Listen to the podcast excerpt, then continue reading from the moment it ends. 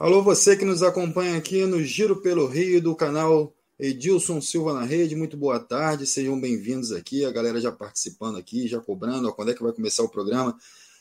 É, Aguilar, Lei, Luiz, Fernando, Saraiva, sejam muito bem-vindos aí. Enfim, vai chamando a galera, vai reunindo a galera aí para poder assistir com o programa.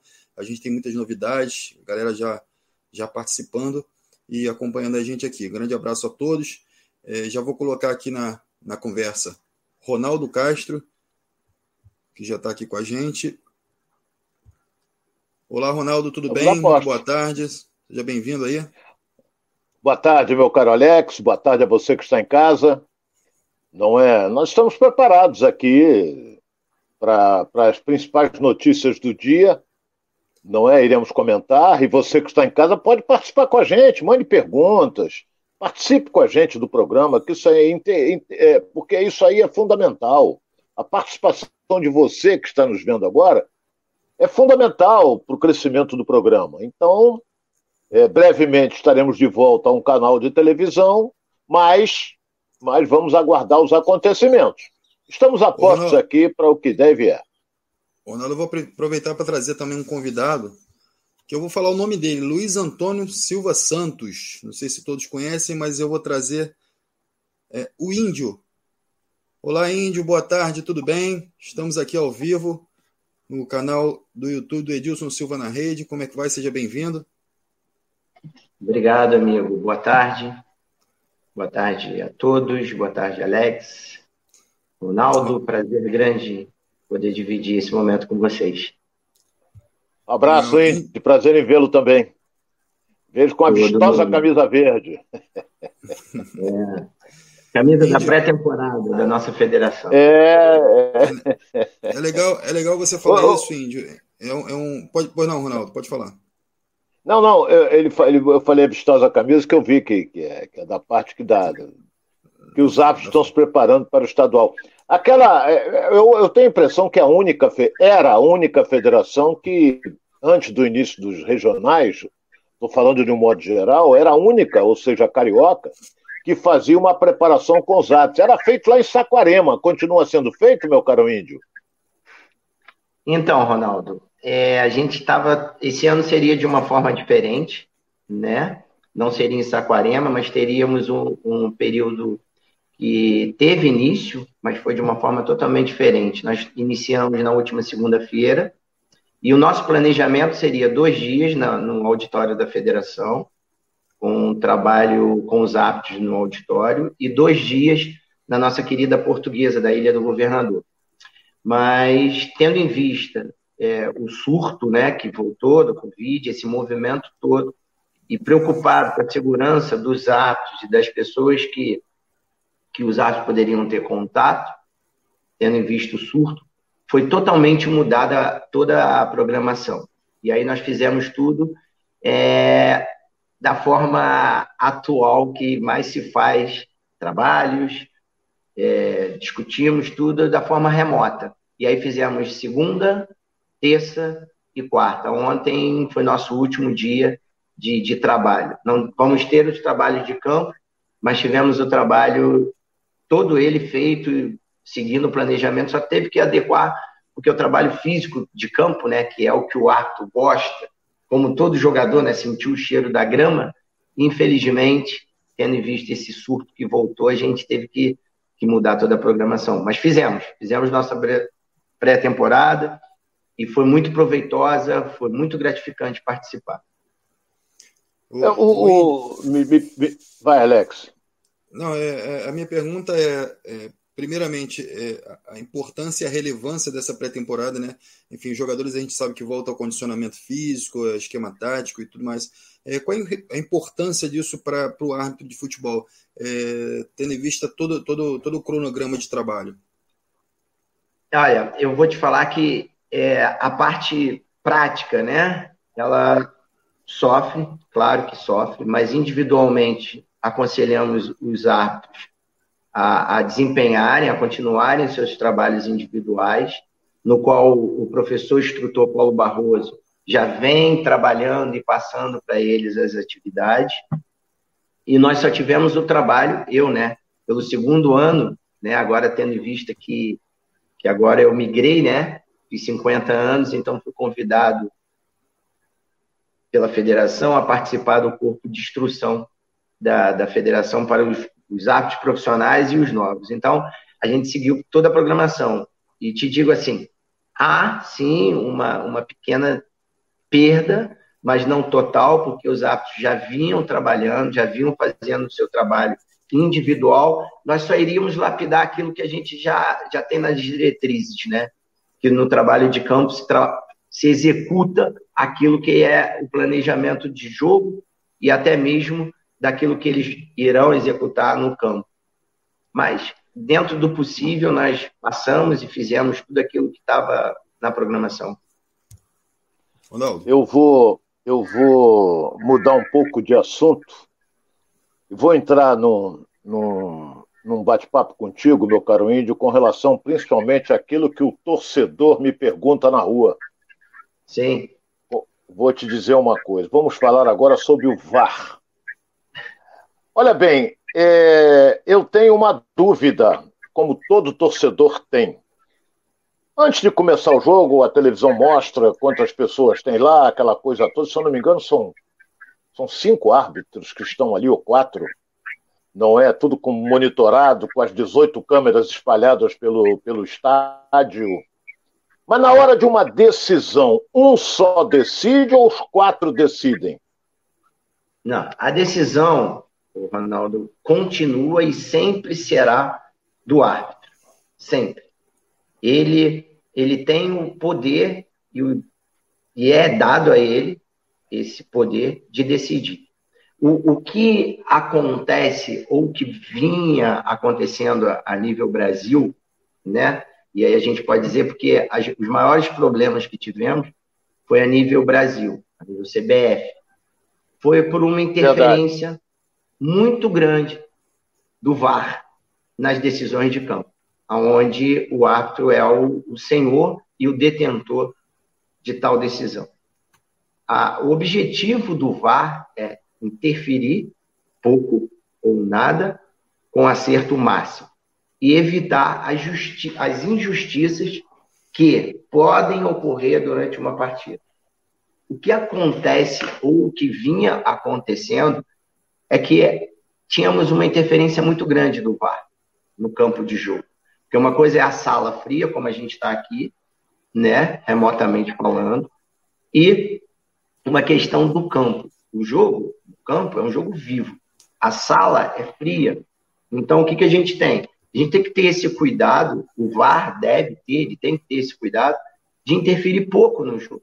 E isso não vinha acontecendo. Isso é claro, é notório, é, é matéria discutida em todos os lugares e em qualquer meio de comunicação, pelo público, pelo torcedor, que tem total direito de questionar e querer saber. Então, já te falo, o que acontece, ou o que vinha acontecendo, era essa interferência é, vamos botar assim, de uma forma não, não adequada, e isso interferindo diretamente no, no, no, no campo de jogo e nas decisões do árbitro. Olha bem, o Índio, eu em 1990, na Copa do Mundo da Itália, eu estava lá, estava inclusive no centro de imprensa em Roma, e eu sentei para almoçar e sentou do meu lado um dos maiores árbitros que o Brasil já teve, Deus o tem em bom lugar, chamado Armando Marques. Eu tinha um bom relacionamento, eu gostava muito do Armando, e, e, e ele sentou do meu lado, e ele falou, Ronaldo, eu passei no corredor e vi você fazendo um flash na época, eu estava na Rádio Tupi, fazendo um flash para a Rádio Tupi, dizendo que você achou aquele pênalti duvidoso. Aí eu falei, mas qual foi o meu erro? Ele virou para mim e falou simplesmente o seguinte, Índio. Pênalti não existe dúvida, meu caro Ronaldo Castro. Ou é falta ou não é falta. Aí eu digo, porra, ele tem razão. Eu digo, você tem razão. Aí ainda continuam hoje alguns comentários. Olha, eu estou em dúvida. Não existe dúvida. Se foi falta, você, o pênalti acontece, porque foi falta. Não foi falta, não é pênalti. Então não existe dúvida. Ou é falta ou não é falta. Eu aprendi isso com, com, com o grande Armando Marques, foi, sem dúvida alguma, é, o melhor árbitro do futebol brasileiro de todos os tempos, na minha modesta opinião. Concordo Agora, É, o Armando foi fantástico. É, e tinha muita gente que o criticava, o jeito dele, essa coisa toda, mas eu sempre tive um bom relacionamento com ele. Sempre tive. A gente sentava para almoçar lá em Roma, ele vinha contando as novidades, as passadas dele, coisas realmente é, sensacionais. Oi, Indy, me explica outra coisa, Alex. Acho que eu estou me estendendo, né, Alex? Não, Você pode, é o comandante aí. É, é, relevante, é relevante. Vamos. Olha bem, o, o, voltando ao VAR, você acha que com a implementação do VAR, o Bandeira ficou meio. O auxiliar de linha, que muita gente não gosta de chamar de Bandeira, ele ficou meio assim, não vou dizer marginalizado, mas perdeu. Por exemplo, ele levanta a bandeira, impedimento, o VAR vai lá diz que não foi. Porra! Então é. O que, que você acha disso? Ele foi prejudicado com a implementação do VAR ou não? Não, não, eu não, não vejo, não acredito e não entendemos assim. O, o que é passado pelos, para os atos, né? Nós passamos pelos atos e os instrutores específicos do VAR passam para, para os atos. É simples, é muito simples. Toda vez que tiver o VAR, tem um protocolo e esse protocolo deve ser seguido. Quando não tem VAR, o jogo é o jogo normal, sem o protocolo VAR. O que acontece, Ronaldo, para que fique bem claro, é que dentro desse protocolo, o assistente, ele deve esperar sempre, porque uma vez, né, isso aí é, é matéria de formação de ar, que o assistente levanta o seu instrumento, a bandeira, ele está informando ao ato que houve uma irregularidade. No momento que o ato observa esse, essa ação do seu assistente e interfere com, com o trilhar do apito, ele para o jogo. Então, para que não se cometa nenhuma injustiça de um impedimento, de um gol ou não gol, o assistente ele deve esperar a conclusão do lance e aí sim se posicionar sobre, sempre aguardando o, a intervenção do VAR. É, isso, isso, desculpe, Índio, é, isso é um protocolo, né? É, são recomendações que são feitas para o uso do, do, do VAR, vamos colocar isso, assim. É protocolo... E aí eu já vou, já vou só emendar uma outra pergunta. É, em relação. É, a, a, competição não muda a sua fórmula em relação a 2021, né? A gente vai utilizar, é, utilizar a mesma, a mesma fórmula de, de competição. É, uhum. Existiu alguma nova recomendação de, em relação a 2021? Não, não. As diretrizes são as mesmas o formato da competição é o mesmo. É, o que se faz e o que tem que se fazer, e, né, e quando eu falei que o nosso trabalho de instrução para os atos esse ano ia sofrer e sofre um, uma pequena defasagem, é porque você não está no campo, né?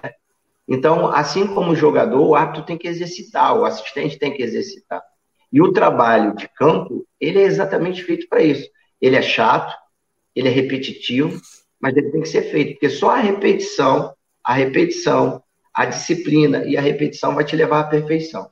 Haja visto os grandes jogadores cobradores de falta, né, Ronaldo? A gente sabe disso. É verdade. É. E, e antigamente os caras treinavam, treinavam para quê? Para ter excelência naquilo que faz. E dentro da performance, dentro daquilo que se espera do árbitro, quanto mais ele treinar, aquilo que ele vai executar, mais chances de acerto ele tem. Isso é, é, é é, é básico, né, em qualquer função. Se você digita bastante, né, você se torna um exímio digitador. Se você treina bastante uma repetição de um movimento, de um trabalho de equipe com o teu árbitro, você vai ter uma, uma com certeza, uma excelência maior de resultado e uma performance mais adequada àquilo que você está fazendo. Legal isso, Índio. É, é, aproveitando já já trazendo para um lado mais amplo, é, a copinha ela está servindo para isso, né? Para profissionalizar cada vez mais e trazer experiência para esses árbitros. Você vê algum árbitro se destacando é, dessa nova geração que vem, vem através desses, dessas competições é, paralelas, competições de, de, de, categorias de base? Ó, eu posso te falar assim, porque a copinha ela tem muitos jogos, né? Então você, isso demanda tempo para assistir e pelos afazeres não dá para a gente ver tudo. Eu assisti na primeira fase o jogo do Botafogo, no qual tinha uma árbitra apitando, e vi ontem o jogo do, do Fluminense, né? Porque são os times do Rio, então a gente acaba é, tendo uma maior atenção. Eu gostei muito desses dois atos que eu vi no campo. É, apesar que no, no jogo do Botafogo, já na primeira fase, teve um lance de, de mão na bola, onde originou o gol do Botafogo, né? E, e, ontem o jogo do Fluminense, até certo modo, mesmo sendo já numa fase eliminatória, foi um jogo tranquilo. O árbitro conduziu muito bem. No início, né, a gente sempre tem aquela máxima de sentir o jogo, é, analisar características da, da, da partida e dos atletas e começar a agir. A nível carioca, eu posso te falar é, assim com mais exatidão e com mais propriedade. É, ano passado, nós tivemos os campeonatos voltaram e com eles nós pudemos aproveitar os atos que estavam é, vindo da escola, né? atos formados em 2017, 18, 19, por conta da pandemia, tiveram pouca oportunidade. E te falo assim, Alex, Ronaldo, nós teremos gratas surpresas. É, não te falo né, daqui um ano, não. Daqui dois, três anos, o Rio tem uma safra muito boa. Eu já te garanto que hoje, no profissional, na elite do nosso futebol carioca, nós já temos excelentes, excelentes atos prontos para serem lançados. Bons atos para serem lançados. E com excelentes assistentes. O Rio é, é um, um celeiro, porque a característica do nosso futebol proporciona ao árbitro se desenvolver dentro daquilo que eu entendo, eu particularmente, que venha a ser é, a maior habilidade que ele deva desenvolver. É o quê? É o conhecimento do jogo. O, o jogador carioca ele é muito criativo. E o, e o futebol é a arte da criatividade, da improvisação. E o ato tem que estar pronto para o improvável e empoderado. E com isso, os atos, né, já o nosso famoso Armando dizia isso para mim, que gostava dos atos cariocas pela capacidade técnica que o ato carioca tem, por ter grandes jogadores técnicos, né? A história do nosso futebol diz isso. E nós temos hoje árbitros já no quadro profissional de excelente nível e estamos preparando e teremos daqui dois, três anos muito bons hábitos prontos para irem para qualquer jogo e representar o nosso estado aqui, nas nossas competições e em competições fora do Rio também, a nível Brasil. Ronaldo. É, eu, eu vou até. Eu estava ouvindo atentamente o Índio falar com relação aos árbitros, nós temos que avisar isso é a CBF. Sim. Porque no Campeonato Brasileiro, não é? Você só vê árbitros de São Paulo. E vê cada lambança de um árbitro baiano, não sei da onde. E você vê muito, quer ver? Você vê muito poucos árbitros da Federação Carioca apitando o Campeonato Brasileiro. Eu lembro do Bruno Arleu, lembro que já é veterano, gente boa, como é? Estou várias Wagner vezes aí. Wagner Magalhães. Não é o Wagner, não. Hein? não, não, não é o Wagner, não. É, é gente boa ele. Ele apitou é, alguns jogos. Eu não... Levando em consideração é, isso que você está é, Desculpa, irmão. Levando isso em consideração o que você está falando, para você ter uma ideia. No ano passado, o Graziani apitou é, a final do nosso campeonato, né? E o Graziani conseguiu, a nível Série A, salvo engano, conseguiu executar quatro ou cinco trabalhos bem feitos na, na, na, na Série A. Tão somente. Então, quem puxou, quem puxou os atos em 2021 do quadro carioca nível Brasil foi o Bruno Arleu, o Wagner Magalhães. Após eles. Wagner veio, Magalhães. Mas é teve isso, outro veio, também, teve outro também. Não sei se ele ainda está na Federação Carioca. É bom árbitro, é forte ele. Gente boa pra caramba. Já é veterano, não é garoto, não. Tá falando, você deve estar tá falando do Marcelo. Marcelo de Lima. Isso, Marcelo de Lima Henrique. Isso mesmo. Isso, isso. mesmo. O, o, Marcelo, ele, ele optou, ele optou em, em, Porque, veja bem, o árbitro é, é, um, é um mecanismo muito grande, né? Toda federação ela tem os seus atos no seu quadro. E o Marcelo já vinha há alguns anos optando em não ser mais do quadro do, do, do Rio. Ele teve fora um tempo em Pernambuco, aí voltou, fez uma temporada, e agora ele saiu de novo, ele foi para o Ceará. Até porque ele deixou de ser árbitro FIFA e passou a ser um árbitro, vamos dizer assim, convocado por algumas federações para desempenhar o, o, trabalho dele. E aí nós ficamos órfãos dele, mas te falo assim, temos o Arleu, que foi eleito o melhor árbitro do, do, do Campeonato Brasileiro, do último, da, da edição 2021. Temos o Wagner Magalhães, que é um árbitro experiente de altíssimo nível. Graziane Maciel, Alexandre Vargas. O Renato, que vocês vão ouvir falar, ele está vindo num momento muito bom. É um árbitro que está pronto já para uma Série A. Ele fez até o último jogo do Cruzeiro, da Série B, em 2021. Tantos outros. É, e, a, e, a e a CBF criou o quadro, né, junto, juntamente com a FIFA, o quadro de VAR FIFA. E com isso nós deixamos de ter também um grande árbitro de campo que se tornou árbitro VAR, que foi o Rodrigo Nunes Sá. Inclusive, ele está em treinamento na Conebol, participando de aperfeiçoamento, está lá. E, e, lá e aqui, né? Tendo em vista que, que a gente está fazendo, fizemos nossa pré-temporada de forma remota, ele conseguiu participar com a gente. Quer dizer, então perdemos um, um grande árbitro, que era o Rodrigo, com idade e potencial absurdo. Um árbitro já é, bem conhecido, uma forma física exuberante, uma boa forma técnica também apurada e bem desenvolvida. Resumindo, nós temos material, como você bem falou, o Rio sempre teve e sempre vai ter ar. O que precisamos e que esperamos é que a CBF veja com bons olhos, porque o erro todo ato vai cometer. Quem não comete um erro durante uma partida? O que nós torcemos e esperamos é que os árbitros não cometam algum tipo de erro que venham interferir de uma forma final no resultado do jogo. Mas o erro, quando dizem, ah, o árbitro errou muito, aí eu faço uma pergunta: errou o quê? Ah, inverteu muito falta. E, e eu não considero isso erro. Isso é, é um critério, é uma interpretação. Então, isso cabe ao árbitro, é matéria dele, né? Ah, errou. Ah, sim, um penal que não existiu e ele deixou de dar. Ou não existiu, ele deu. Quando ele interfere efetivamente no resultado final da partida. Ah, ele foi muito rigoroso, expulsou. É, também é, se é um critério dele, se ele estabeleceu aquilo para aquele jogo como critério e ele interpretou, é matéria dele. Entendo eu que só ele no jogo vai discernir isso.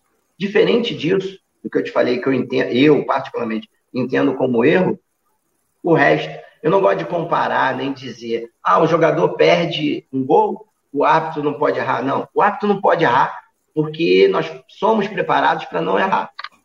Mas vamos ser cobrados se tivermos. O que entendo eu é que coisas pequenas em uma arbitragem não devem ser levadas em consideração. Ah, inverteu lateral, é, inverteu falta, isso não é erro. Tomando em conta todo o vulto de decisões e todas as decisões tomadas de grandeza. Então, realmente, é o que eu enxergo e espero que a CBF entenda que esses erros, ou esses pequenos erros dos nossos árbitros, é comum a todos os árbitros do quadro. E que todos merecem e devem prosseguir. Porque você nunca vai avaliar o árbitro por um ou dois jogos. É uma sequência. É um, é um profissional que, que precisa de ritmo, ele precisa de jogos, jogos diferentes, com características diferentes, até para você conhecer e analisar o perfil daquele árbitro. Espero que Oi, Entendo. Oi. A gente está num, a gente tá num ano de Copa do Mundo e o Tite acabou de convocar a seleção, né? E eu queria saber de você o seguinte, colocando uma saia justa, quem você acha da Federação Brasileira, da Federação Carioca, que pode de repente estar tá, é, numa Copa do Mundo aí, na próxima Copa do Mundo? Quem no são Rio, os candidatos? Hoje, quem são os candidatos aí que poderiam estar. Eu, eu falo assim, por, eu costumo dizer como tem uma velha frase pelo nosso grande ídolo né, do futebol brasileiro, porque é meu, é de todos. O Romário já dizia, né? É, é, chegou agora, já Esse quer jogou pouco, hein? É, muito pouco, ainda joga pouco. Eu entendo assim, o árbitro para ser indicado para uma Copa do Mundo, ele tem que atender todos os pilares, físico, técnico, emocional, social, psicológico, que é o que a gente norteia o tempo Aliado a isso, ele tem que ter uma grande experiência, como eu te falei, rodagem, né? que é para entender é, as, as nuances que vão acontecer no jogo. E numa Copa do Mundo, não, não seria diferente. Eu, hoje, particularmente, se você me, como você me perguntou, do Rio, eu colocaria no momento que está, porque a arbitragem é momento. É agora ou não é? Pode surgir no um. Cenário, no cenário nacional e regional, eu colocaria hoje o Rafael, o Paulista, o Kraus, tá? como o apto, minha opinião particular, número um de uma Copa, e o Bruno Arleu. Não é porque ele é carioca, não. Aí podem dizer, ah, mas tem outros, né? O Daronco, tem o, o Voado, de Brasília, Voado, tem tantos outros. Mas eu colocaria os dois, como eu te falei, pelo pilar, pelos pilares e pelo momento que ambos atravessam, tá? Que eu entendo, mas é minha opinião de, de observador, de instrutor e de experiência que eu tenho dentro de campo. Os dois seriam os dois aptos indicados para a Copa do Mundo. Um, Quando é que a FIFA escolhe, hein? Oi? Eu, o, o Índio, eu tenho a impressão de que a FIFA já escolheu. Sim. A Copa do Mundo é no final Sim. do ano. Eu acho que já está definido o árbitro brasileiro que vai apitar na Copa. Eu tenho, eu estou em dúvida agora. Eu quem é? no Rafael. Eu aposto no Rafael Kraus. Eu também. Eu que... É um excelente árbitro. E olha bem, e ficou meio apitando jogos sem expressão aí no final do brasileiro. Eu notei, não sei Talvez se ele fez malcriação. Não, eu vejo diferente? Pela minha experiência, eu acho que isso foi estratégico, porque a arbitragem também é estratégica. O árbitro mais em evidência, mais erros ele pode cometer. Então, segura o garoto, deixa ele no momento bom, se prepara e. Ganha confiança também, né? Enfim. Exatamente, exatamente. Exatamente. Bom, Ronaldo, e mais eu. Ronaldo, mais alguma pergunta aí para o Índio? Eu vou, a gente vai seguir eu estou satisfeito. Eu estou satisfeito e fico feliz de ver meu amigo Índio retornando aí a, a arbitragem agora como instrutor, não é? E trabalhando na FERJ, é, então, eu dou parabéns a ele, desejo todo sucesso, que nós tenhamos no Campeonato Carioca uma, uma arbitragem de nível alto. Vou torcer para isso, para que não haja polêmica, apesar que vai ter sempre, mas a gente sempre torce para que os atos tenham sucesso no Campeonato Estadual, porque eles serão observados e, quem sabe, alguns podem ser chamados, inclusive, para o quadro nacional.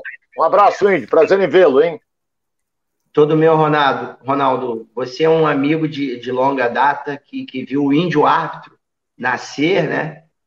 E, e sempre, sempre com o seu olhar, sua experiência, sempre muito coerente. Não é porque eu estou aqui falando com você que eu digo o que falo e repito em qualquer lugar, porque você tem experiência, como você bem citou no início. Você viu o Armando, você viu o White, você viu grandes atos.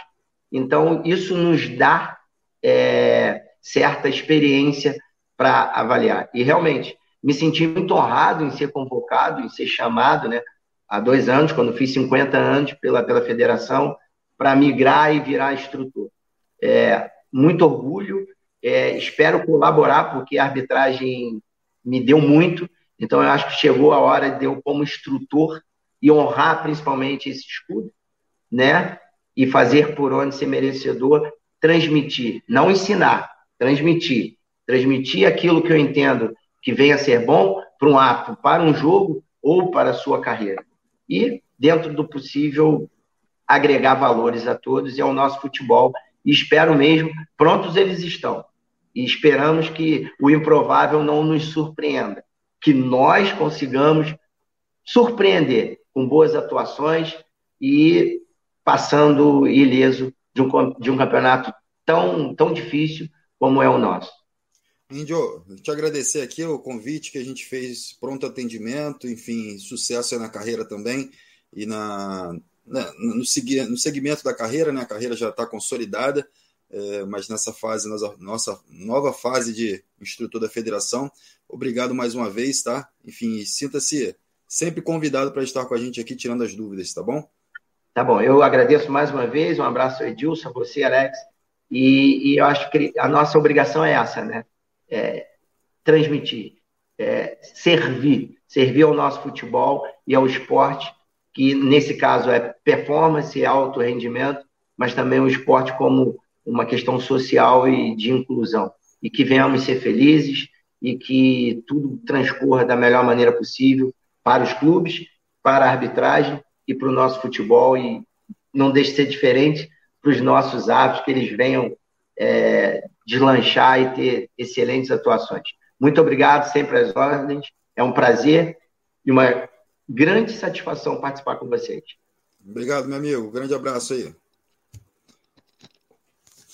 Ronaldo, é, vamos seguir aqui Eu? com o nosso programa. A gente tem, a gente tem quatro clubes para falar aqui, para trazer, trazer, as notícias aqui para a galera que está participando. O Ainchan, o Ronaldo Vinhas, é o Pericles, Jorge Luiz, enfim, essa galera toda está aqui com a gente. E a gente vai, é, eu vou abrir a pauta aqui com o Flamengo.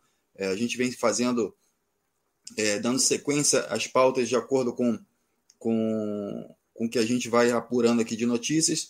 E, e, na última na última noite, né, vamos colocar assim, nas últimas 24 horas, surgiu algumas informações do Flamengo que são bastante relevantes e que a gente, a gente precisa entender esse momento do Flamengo, ou seja, o, o Kennedy tá, deixou o Flamengo, né, enfim, o Chelsea pediu é, que ele retornasse ao clube, e o Kennedy que não, na temporada passada foi pouco utilizado, né, quando entrou não, não rendeu muito bem, enfim, é, como é que você vê essa saída hoje do Kennedy do Flamengo, o, o Ronaldo? Olha bem, o Kennedy é cria de Xerém. O Kennedy, ele, ele é da época é, Gerson. O Gerson, que agora está na Europa e, e foi um dos destaques há dois anos no Flamengo, um ano atrás, né? Vamos dizer assim. Agora, é, ele, se eu não me engano, ele só fez um gol com a camisa do Flamengo. Ele é um jogador forte, é um jogador de velocidade, é um jogador que joga pelas laterais. Mas acontece que o Chelsea pediu o retorno dele imediato. Como ele estava emprestado ao Flamengo, o Kennedy não teve outra saída. Pegou o avião e partiu para Londres. Não é? Então, o Flamengo não pôde fazer nada. Agora, eu também não sei, eu acho que não, que o Flamengo ia fazer um investimento nele. Não faria em virtude da performance dele que foi razoável. O Flamengo esperava mais dele, porque no Fluminense ele despontou muito, ele tem bom corpo, essa coisa toda, e foi logo embora para o exterior. Então ele no Flamengo ele fez um gol só, essa coisa toda, e acho que o Flamengo não criou problemas nenhum para a saída do Kennedy. Como o Flamengo também, se você pegar, vendeu para o Cerro Portenho o Pires da Mota. Não ia ter brecha no time do Flamengo. Então é mais fácil você negociar, fazer dinheiro, do que você ficar com o jogador pagando salário. O caso do Max, que disputou na reta final do brasileiro pelo Cuiabá, por empréstimo, e foi negociado com o futebol dos Estados Unidos por um milhão de dólares, 5 milhões de reais. E vai por aí afora, João Lucas, Hugo Moura, Vitor Gabriel, uma série de coisas. Entendeu? Então o Flamengo tá. Os medalhões continuam.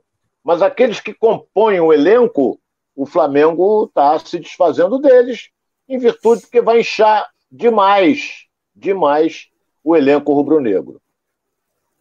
É, né, assim como, como o Kennedy saiu, enfim, a, a, surgiu uma notícia também, enfim, por aqui, junto a alguns amigos jornalistas, e, e que o Soteudo foi oferecido ao Flamengo. Porém, o salário dele sairia muito alto. Ele está ganhando algo de, em torno de 2 milhões de reais. Ele teria que reduzir muito para poder chegar. Você acha, acredita que seria um bom jogador para o Flamengo, tendo em vista que tem Vitinho, Michael, enfim, esses jogadores todos ali? O Soteldo chegaria em que posição? É, é titular em algum momento? Quem ele, ele, ele, colocaria no banco? Eu acredito que não. É, você tem o Bruno Henrique ali jogando pelo, pelo lado do campo, você tem o Everton Ribeiro e o Arrascaeta. Então chegaria o Soteldo em que situação? mas dentro dessa realidade financeira, é, o Flamengo já até descartou, né?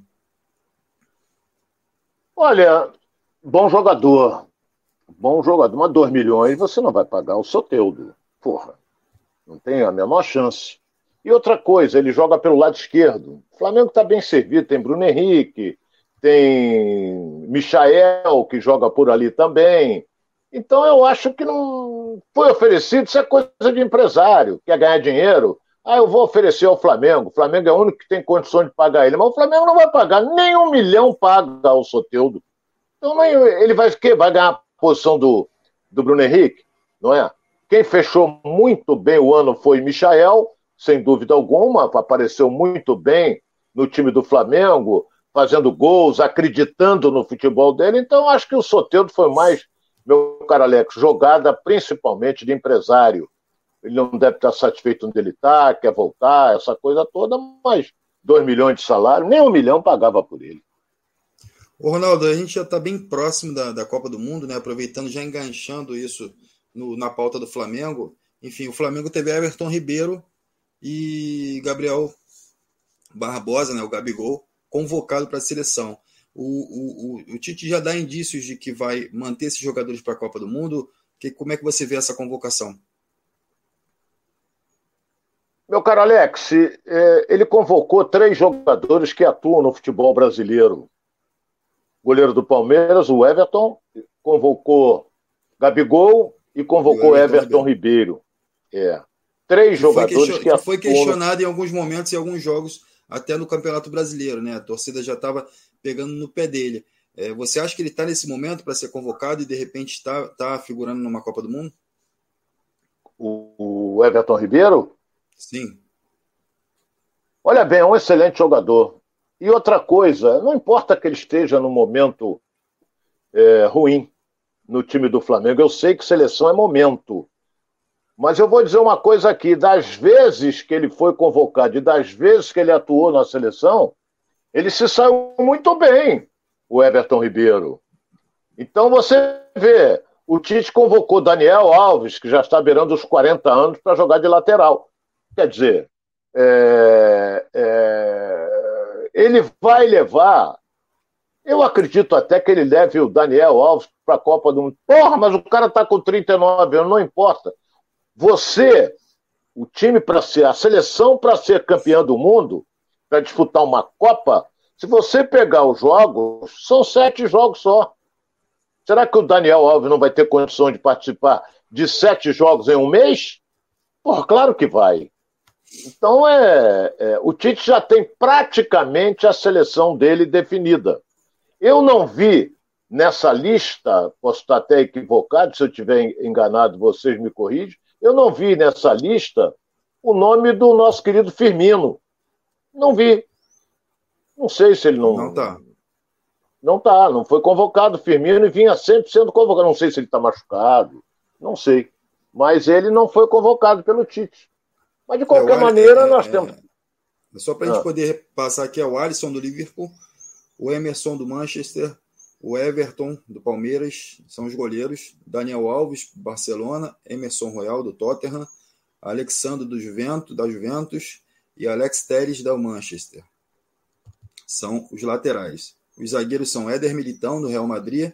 Gabriel Magalhães, do Arsenal. Marquinhos, do PSG. Thiago Silva, do Chelsea. São os zagueiros. Meio-campista: Bruno Guimarães, Lyon. Casimiro, Real Madrid.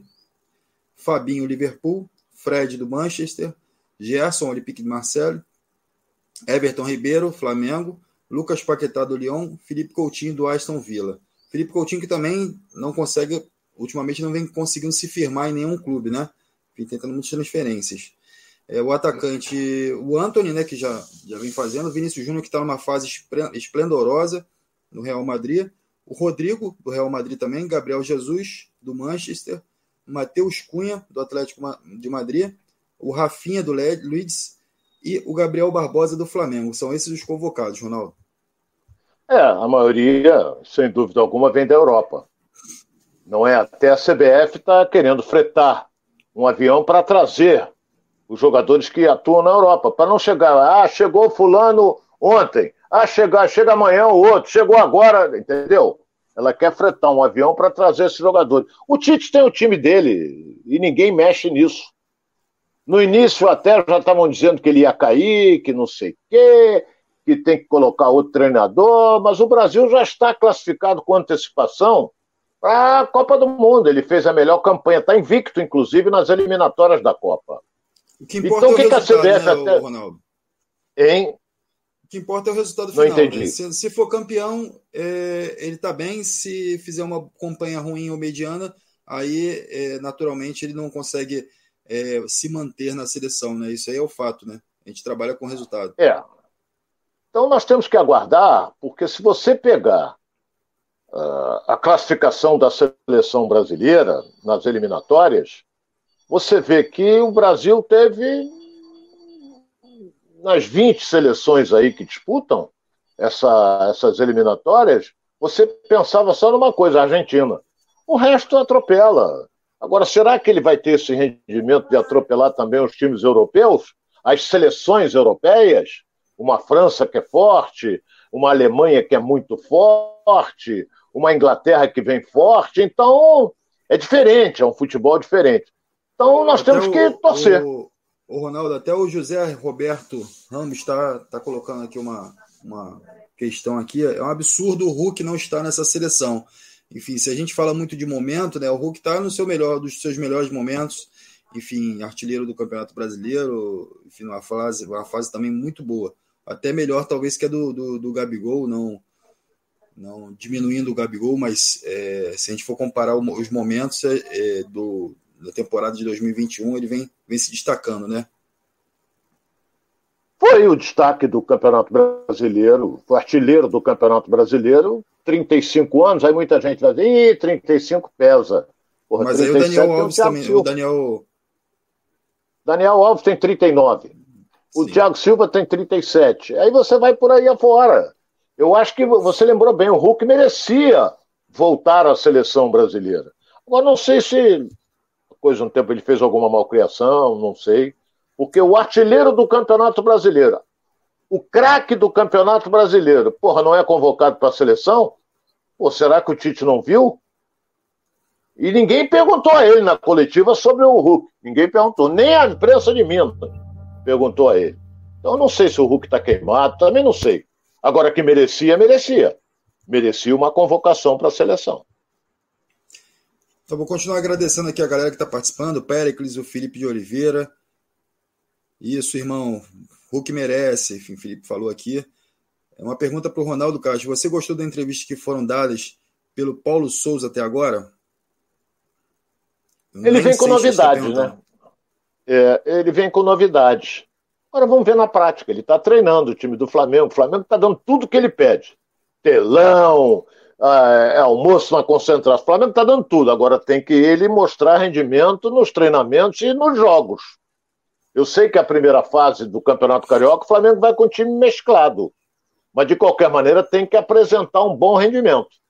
Porque o treinador é, tem que mostrar isso. Aí o Flamengo, do dia 15, já começa, 15 que eu digo de fevereiro, já começa na, na Libertadores, então tem que vencer. E tudo depende do resultado. Por enquanto, tudo é festa. É o, o outro que chama que chegou por. Achou o Diego Alves um belo guarda-redes. Guarda-redes é goleiro lá em Portugal. Então, é, é pode chamar de guarda-valas também.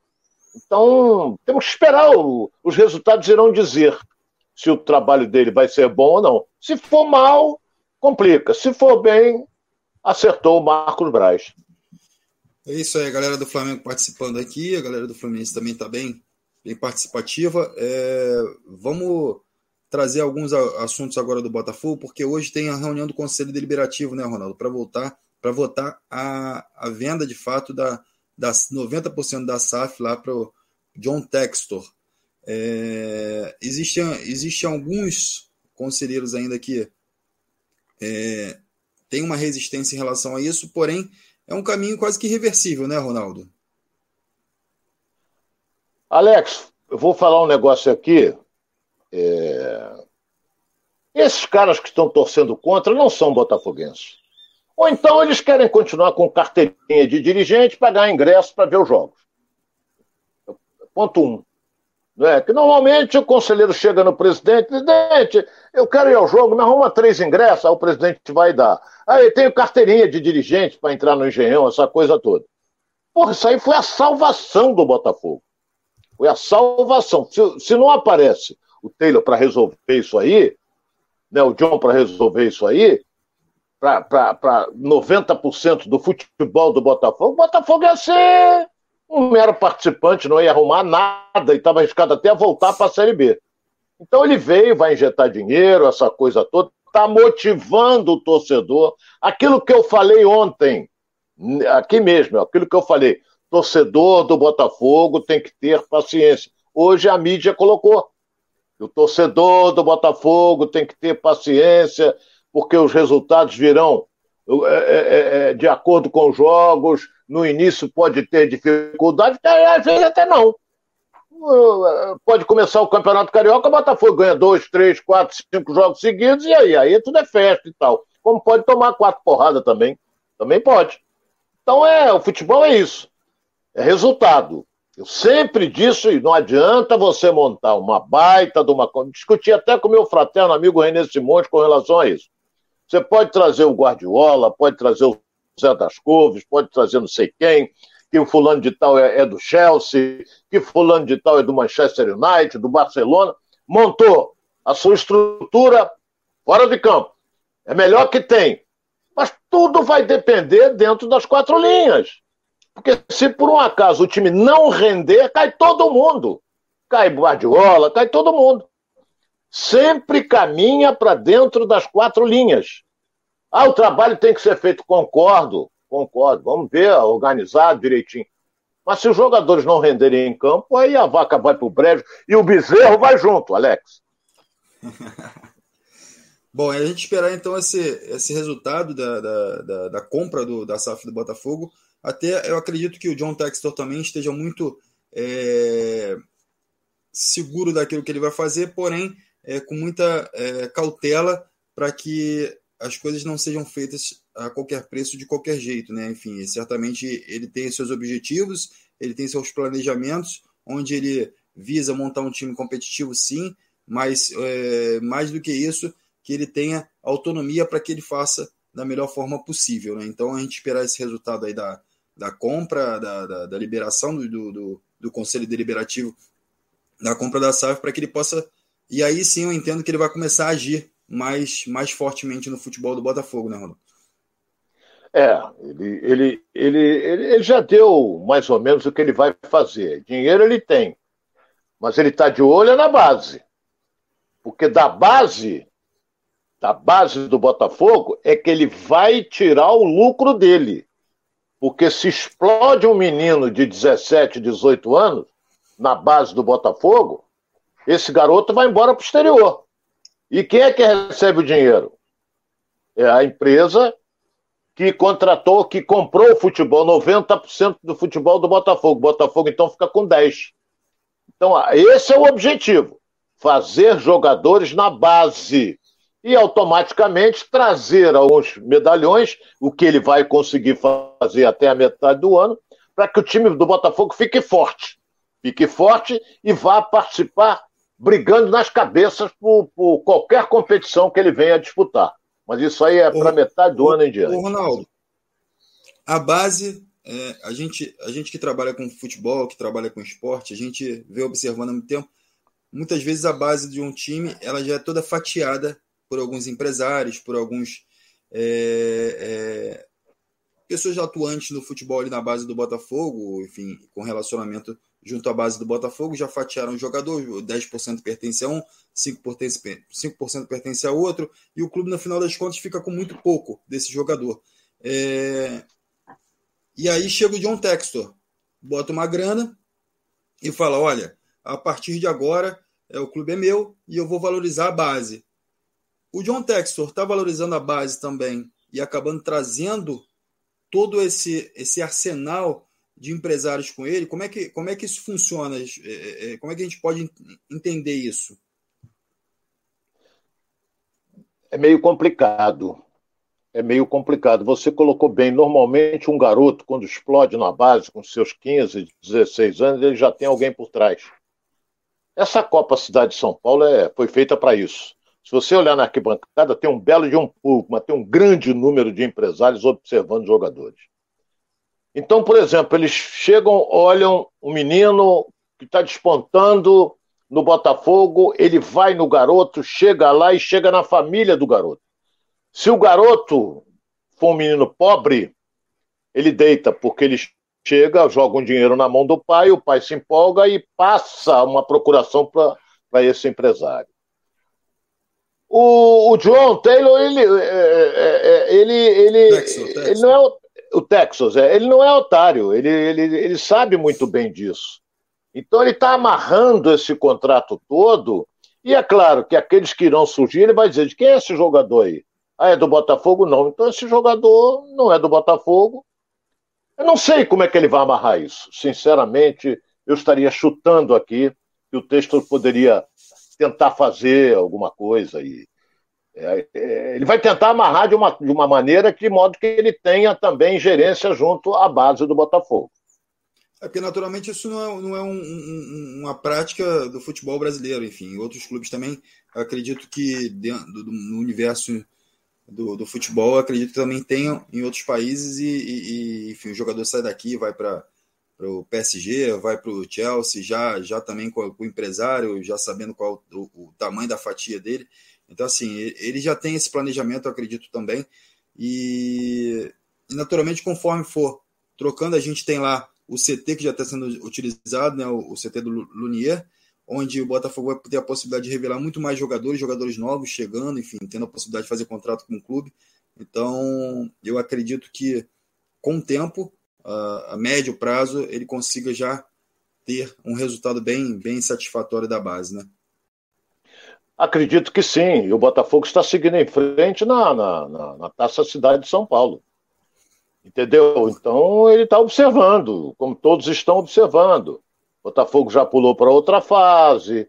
E vai ter jogadores ali que irão despontar, que já estão despontando, e quando a, acabar a competição, se o Botafogo levantar o título, melhor ainda, esses jogadores chegarão no Rio de Janeiro e chegam, o, o Enderson vai logo pegar três ou quatro e botar entre os profissionais.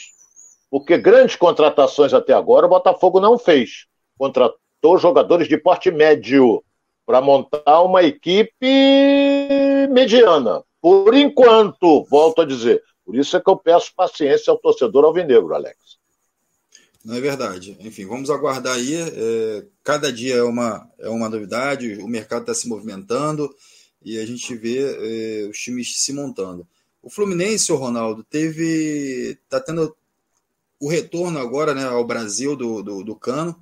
O Cano já já está disponível, já se apresentou ao Fluminense. E agora sim o Abel começa a ter as peças na mão para poder montar o time, né? Começar a treinar, enfim, ele vai fazer exames físicos, exames é, de Covid, tudo para que possa voltar ao elenco e, e, começar a treinar de fato com o elenco. É, qual é a perspectiva desse time do Fluminense hoje para que, com essas peças que já tem na mão, o Cristiano, é, o Cano, o William Bigode, é, enfim, essas peças chegaram para compor elenco, é, tá bom, o Fluminense precisa ainda ir no mercado buscar alguma peça, enfim, já está fechado esse elenco, o Abel já pode começar a montar, porque é o elenco que vai estar tá disputando o Campeonato Carioca? Ô, ô, ô Alex, o Fluminense está contratando jogadores rodados, jogadores experientes. Vai iniciar o Campeonato Carioca com uma equipe mesclada. Entendeu? Não vai entrar com. Porque, por exemplo, o Cano se apresentou hoje, já inteiramente liberado da Covid, já curado da Covid, fez exames e tudo mais, e assinou por dois anos com o Fluminense. O Fluminense estreia dia 26, hoje é dia 13. Então o Cano vai entrar agora para aprimorar a parte física, porque, queiram ou não queiram, é, quem teve Covid fica um pouco debilitado. E às vezes, quem teve a segunda vez fica com sequelas. Entendeu? Então é, é o Cano está se apresentando, vai iniciar os treinamentos físicos, Felipe Melo já está treinando, o Bigode também. O Cristiano está se adaptando aos treinos, não é? Porque ele vinha da Europa, veio da Europa. O Bigode já está no, já, já atuava aqui no Brasil e vai por aí afora. Está montando um time cascudo e um time com condições de. Ah, vai jogar lá no interior da Argentina. Vai, vai jogar lá. Mas esse time cascudo é, não vai se apavorar com massa, com torcedor xingando, É, e vai por aí afora. Enquanto que às vezes você botar um time de garoto, o garoto treme. Esse time aí não vai tremer, não. Vai partir para dentro. E tem agora um líder que, que é sem dúvida alguma o Felipe Melo, que vai, vai dar uma de xerifão, como ele gosta, né? No time do Fluminense. Então, o Fluminense está dispensando alguns jogadores. Até um bom jogador foi, foi, foi dispensado do Fluminense, foi o Yuri.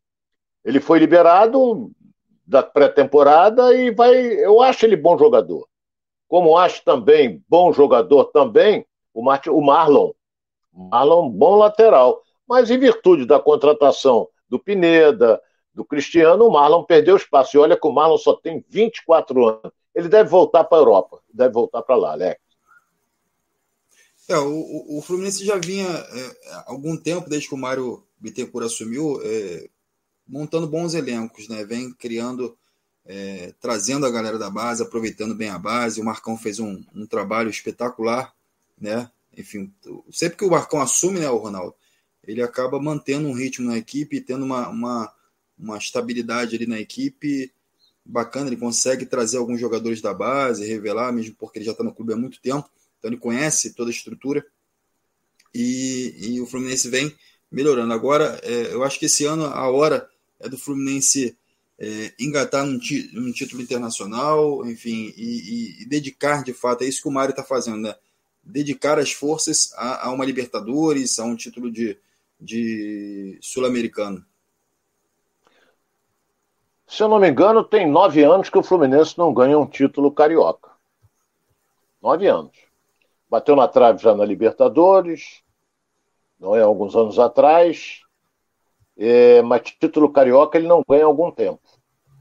E o Mário está entrando de cabeça na Taça Libertadores, na, na, Libertadores, por causa da grana, parceiro. Porra, o Fluminense vai estrear na, na pré-Libertadores ganhando 500 mil dólares. Porra, 500 mil dólares são quase 3 milhões de reais para jogar duas partidas, fora a renda quando for o jogo no Maracanã. Então, por isso é que a Libertadores é chamariz. Como é a Copa do Brasil, que paga Brasil. mais do que a Libertadores. Entendeu? Não, a Copa do Brasil paga mais? Não, não paga não. A Copa do Brasil Sim, paga mais do que o brasileiro. Mais do que o Entendeu? brasileiro. Engano, mais do que o brasileiro. É, o, o, o 70 e poucos milhões a Copa do Brasil, enquanto que o Atlético foi campeão brasileiro, recebeu 33 milhões. Por que 33? Porque a, a grana, se você somar, não é só para um. Vai até o 16. O 16 ainda tem uma premiação. Eu tenho anotado isso aqui. Depois, agora eu não vou procurar, porque eu vou perder tempo. Vou jogar no chão, vou procurar, não dá. Entendeu? Então, é, é, é, é, a Copa do Brasil é muito mais rentável no aspecto financeiro, em termos de premiação. E a Copa e a Taça Libertadores, ou Copa Libertadores, como queiram, é um atrativo também, porque a mídia criou isso aí é, para os clubes. Então você pode ver, qualquer jogo da Libertadores é estádio lotado. Estádio lotado. Pode ser no Rio, pode ser em São Paulo, pode ser em Minas, pode ser em qualquer lugar. É estádio lotado. Qualquer jogo da Libertadores. Então, a, a projeção financeira do Fluminense, como a projeção financeira do Flamengo, eu lembro que no ano passado, a projeção financeira do Flamengo era se a gente chegar a disputar a Libertadores, chegar em segundo lugar, vai faturar tanto. Se a gente chegar nessa competição e ganhar o Campeonato Brasileiro, fatura tanto. Se a gente chegar em terceiro, segundo lugar, fatura Y. Então a projeção financeira era essa. O Flamengo não acreditava em perder a Libertadores porque ele chegou à final contra a equipe do Palmeiras e lamentavelmente perdeu, não é? então é só aguardar e, e vamos ver o início dos trabalhos do Cordel, os treinamentos que ele vai fazer, treinamentos coletivos, essa coisa e como é que ele vai montar esse time do Flamengo. Tomara que não barre o André. Do Fluminense. Tomara do Fluminense. que não barre. Você hein? falou Flamengo aí. Você falou Flamengo é, e Fluminense. É, é, é, tomara que o Abel não barre o André. Né, para botar Felipe Melo, nada disso. O garoto foi a revelação do Campeonato Brasileiro. Você acaba desestimulando também o garoto, né? De alguma é, forma. É. O garoto se abate. Mas ele vai achar um, uma forma ali. O Abel é muito experiente, enfim. É. Treinador de, de, de muita capacidade. Enfim, o, o, Fluminense, então, se prepara, a gente vai, vai, vai esperar um pouco, né, para entender como é que esse time vai se montar. E o termômetro vai ser o Campeonato Carioca, de fato, para todos os clubes. O, o.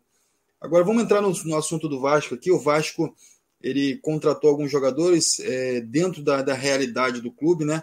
Assim como o Botafogo fez ano passado e o próprio Vasco fez ano passado. Apesar de que o Vasco é, tinha alguns jogadores de, de, já de nome, como, é, como Cano, enfim, o próprio Nenê que chegou, e o Botafogo teve uma. Foi um cata-cata, foi mais uma, uma experiência de, de, de, de, de Série B, né? Ou seja, montar um, um elenco que pudesse comportar a parte financeira e que pudesse ser um elenco competitivo. O Vasco hoje é, ele ainda busca jogadores no mercado, mas praticamente refez todo o seu time, desde o treinador até é, o atacante do time. É, é, aguardar também, Ronaldo, é esperar também como é que esse time vai se comportar, porque é, ninguém viu esse time jogando junto, esse elenco jogando junto. É, tirando ali o, o, uma meia dúzia que já estavam no elenco, mas de fato esses outros que chegaram ainda não, não se desenvolveram dentro de campo junto com aqueles que já que, que chegaram, enfim, os que já estavam com os que já chegaram, né? Alex, é, ninguém viu porque não começaram as competições. O, o, o Vasco acertou, fechou com Bruno Nazário, ele mesmo Isso. que te deu alegria no Botafogo. É, tem um detalhe importante: ele não é mau jogador. Bruno Nazário não é cabeça de jogo, é um meia que chega, que bate forte de fora da área. Agora, o Vasco está montando, você foi muito feliz, está montando um time novo. Porque aquele time que terminou a Série B em 19 lugar foi todo desfeito. Claro, porra, se tiraram lá em décimo lugar na Série B, tu vai ficar com eles para quê? Negocia, empresta, dá, vende, joga pela janela, faz qualquer coisa. Que a tradição do Vasco não é para terminar em nono, décimo lugar num campeonato brasileiro de Série B, ainda por cima. Então ele trouxe o Raniel, que veio do Santos, não é? o Vitinho, que veio do Corinthians, o Anderson Conceição do Cuiabá, e vai para o Isaac, inclusive, que jogou algumas partidas pelo Grêmio, entendeu? O volante desse aí eu conheço bem, o Yuri Lara, do, do CSA, forte, muito bom jogador. Esse, esse equatoriano eu não conheço, o zagueiro Luiz Cangá. Eu não conheço. Não, Luiz Cangá eu não conheço. O Thiago Rodrigues, goleiro, que jogou a Série B, pelo CSA, fez boas apresentações. Então, nós temos que esperar, sem falar no lateral esquerdo, que era do Bragantino, é, disputou lá três anos no Bragantino, o Edmar, que já é rodado. Então o Vasco vem com um time novo. E o Zé Ricardo vai ter que treinar esse time para a disputa do Campeonato Estadual. Eu acredito que o Vasco inicia a competição do Campeonato Carioca no dia 26, que é na Cidade do Aço contra o Volta Redonda, eu acredito que o Vasco entre com o seu time mesmo. Não vai poupar, não vai entrar mesclado. Eu acho que o Vasco entra com seu time titular, porque tem que botar esse time para jogar, porque eles não, não, não jogaram juntos ainda. Ah, não, então vou esperar para a segunda rodada. Tudo bem, vai ser no dia 29 e 30. Mas que o Vasco vai entrar de cabeça no estadual, vai, porque ele tem que montar uma equipe de modo que ela chegue entrosada para a disputa da Série B que não vai ser fácil a Série B, não, Alex. É, até o André Paixão está falando aqui, ó, o Vasco tem que se fortalecer mais e observar esses jogadores que vêm da Copinha, esses garotos que vêm da Copinha. É, esse é um caminho, é, de fato é um caminho, é, é, é, uma, é uma coisa que já vem acontecendo dentro do futebol com todos os times, não é uma coisa específica do Vasco, os outros times também vêm observando jogadores, mas para fazer até dinheiro e fazer esses jogadores rodarem também. Mas assim, a Série B é muito difícil e e o Vasco já teve essa experiência com o MT, enfim, com o Vinícius, com alguns outros jogadores que apareceram, mas que é uma competição, por ser muito difícil e muito desgastante, né? É, esses jogadores não conseguem. A gente tem de fato que ter jogadores que já rodaram na Série B, que já atuaram pela Série B, que já conhecem os campos por onde, por onde é, é, a competição passa, para que possam ter um resultado melhor, né, Ronaldo? O, o, o, a, o jogador que vem da Copinha, ele vai ser usado eventualmente, ele vai compor uma, uma, um elenco. Agora, de fato, colocar ele para jogar, você acredita que essa, essa é a solução, de fato? Solução não é, mas pode dar certo. O Zé Ricardo está observando, o Vasco já passou para outra fase da Copinha. Então, Então, pode ter um jogador meio-campo, pode ter um lateral bom, pode ter um goleiro bom, pode... isso ele está observando. Então, quando os jogadores chegarem aqui, é a mesma coisa do Botafogo, que já passou para outra fase também. Vai pensar dois ou três ou quatro, de modo que eles possam treinar entre os titulares, entre os profissionais. Então, esse é o detalhe. Você vai observar bem para ver, porque normalmente você tira uns três ou quatro jogadores para treinar entre os profissionais. E gradativamente eles serão aproveitados. O Vasco aproveitou alguns ano passado, não é? Mas hum, uns deram certo, outros não deram certo. Então, mas o time não ajudou, aí o garoto despenca. Se o time não ajudar, o garoto vai para o buraco junto com os demais. Agora, se o time tiver certinho, arrumadinho, direitinho, o garoto entra e vai jogar o futebol dele porque ele vai ser, é, como é que se diz? Ele vai ser empurrado pelos mais experientes, não é? Ele vai ter uma, uma, uma oportunidade de mostrar o futebol dele tendo o apoio dos mais experientes. Então temos que aguardar quem é que o Vasco vai aproveitar desse time que está na copinha. Senhor Ronaldo, eu quero te agradecer mais uma vez, poder essa parceria aqui com, com você nesse no Giro Tamo junto. Rio, enfim, agradecer a galera que está aqui nos acompanhando, o André Paixão, o Pericles, enfim, essa galera toda aqui que vem nos prestigiando aqui no decorrer do programa. Chamar também para todo mundo é, amanhã estar tá de novo com a gente aqui, compartilhando essas informações, debatendo com a gente. E obrigado, Ronaldo. Um abraço, eu que agradeço mais uma vez a participação do Edilson Silva na rede. Um abraço para o Edilson, que está curtindo férias. Entendeu? Chinelinho. Então, chinelinho, como sempre. não é? E aproveito mando um beijo para a Rosária, que está se recuperando da Covid, contraiu o Covid. Enfim, aos nossos companheiros, que brevemente nós estaremos em outro canal, se Deus quiser. Um abraço, Alex, galera, um abraço a você obrigado. que está nos assistindo. Valeu, galera. Obrigado e até amanhã.